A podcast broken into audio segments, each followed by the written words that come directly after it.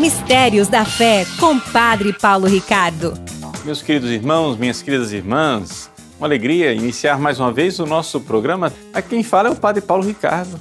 E nesse domingo celebramos com grande alegria, grande alegria mesmo, a ressurreição de nosso Senhor Jesus Cristo é a Páscoa do Senhor. Veja, a igreja celebra a sua Páscoa semanal em cada domingo em que nós celebramos a ressurreição de Jesus, mas vivemos isso de forma mais intensa né, na solenidade pascal, porque uma vez por ano nós temos esse domingo mais solene do que todos os outros domingos, em que no centro do ano litúrgico, no centro da nossa liturgia, nós temos aí a ressurreição de Jesus. E por que, é que a ressurreição de Jesus é tão importante? Bom, em primeiríssimo lugar, porque Jesus que ressuscita está nos introduzindo nesta vida nova que ele veio trazer. Algumas pessoas olham para a ressurreição de Jesus como se Jesus tivesse simplesmente morrido e voltado atrás. Ele voltou para a vida velha, para a vida antiga. Mas isso não é verdade. O que acontece é que Jesus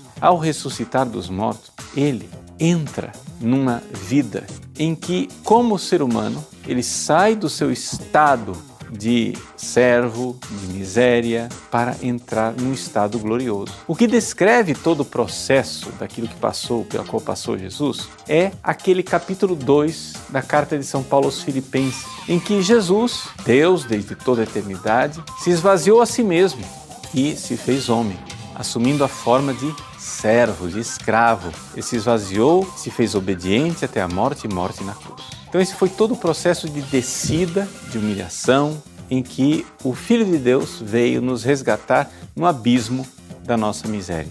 Agora, não para por aí. Existe o processo contrário. Então, por isso, Deus o exaltou sobremaneira. Então, ele ressuscitado, o homem Jesus agora entra na glória de Deus e aqui nós vemos a nossa humanidade participar em toda a plenitude da vida divina da vida do próprio Deus. É a vida que Deus veio prometer para nós, a vida eterna, a vida eterna. Quando a gente diz que Deus é o Deus da vida, nós não estamos dizendo que Deus é o Deus dessa vida aqui, desta vida biológica. Não, nós estamos dizendo que Deus é o Deus que é fonte de toda a vida, a vida eterna, a vida que Jesus veio trazer para nós. E é isso que nós celebramos na Páscoa. Mas a Páscoa, a palavra Páscoa, é passagem. Para a gente entender realmente o que é que se celebra na ressurreição de Jesus, nós precisamos olhar um pouco para a morte, ou seja, o que é que aconteceu na Sexta-feira Santa. Jesus morreu e com a sua morte, com a sua obediência até a morte, ele venceu a morte e o pecado. Foi derrotado Satanás e foi derrotado o pecado e agora no domingo de Páscoa, essa derrota, ela se manifesta e se manifesta plenamente, se manifesta com clareza.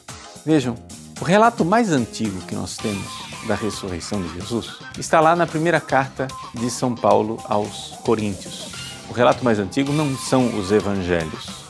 Os evangelhos foram escritos um tempo depois. Aqui, São Paulo está escrevendo mais ou menos uns 20 anos depois da ressurreição de Jesus. E ao escrever este relato da ressurreição, no capítulo 15 de 1 Coríntios, São Paulo diz uma frase que é a chave de leitura de tudo isso que nós estamos tentando é, refletir. Se Cristo não ressuscitou, a vossa fé não tem nenhum valor e ainda estais nos vossos pecados. Vamos refletir sobre essa frase. Veja só. Vamos começar pela última parte. Ainda estais nos vossos pecados. Vejam, o que é a morte? A morte é uma punição pelo pecado. Sim, porque qual era o projeto de Deus? Deus, quando criou Adão e Eva no paraíso, ele criou os dois que, como organismos biológicos, o ser humano, é claro, como qualquer organismo biológico, ele iria morrer, ele iria perecer. Mas Deus deu a Adão e Eva, lá no paraíso, dons especiais, que a gente em teologia chama de dons preternaturais.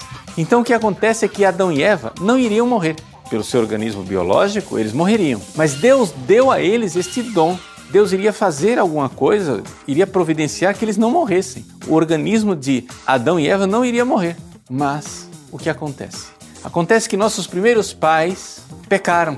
E ao pecar, introduziram o egoísmo, a maldade, introduziram o próprio demônio, Satanás, nas nossas vidas. Nós nos tornamos escravos de Satanás. Isso é uma verdade que a igreja prega já há muitos séculos. Pelo pecado, nós nos tornamos escravos de Satanás. O batismo é a libertação, é a nossa libertação da escravidão de Satanás.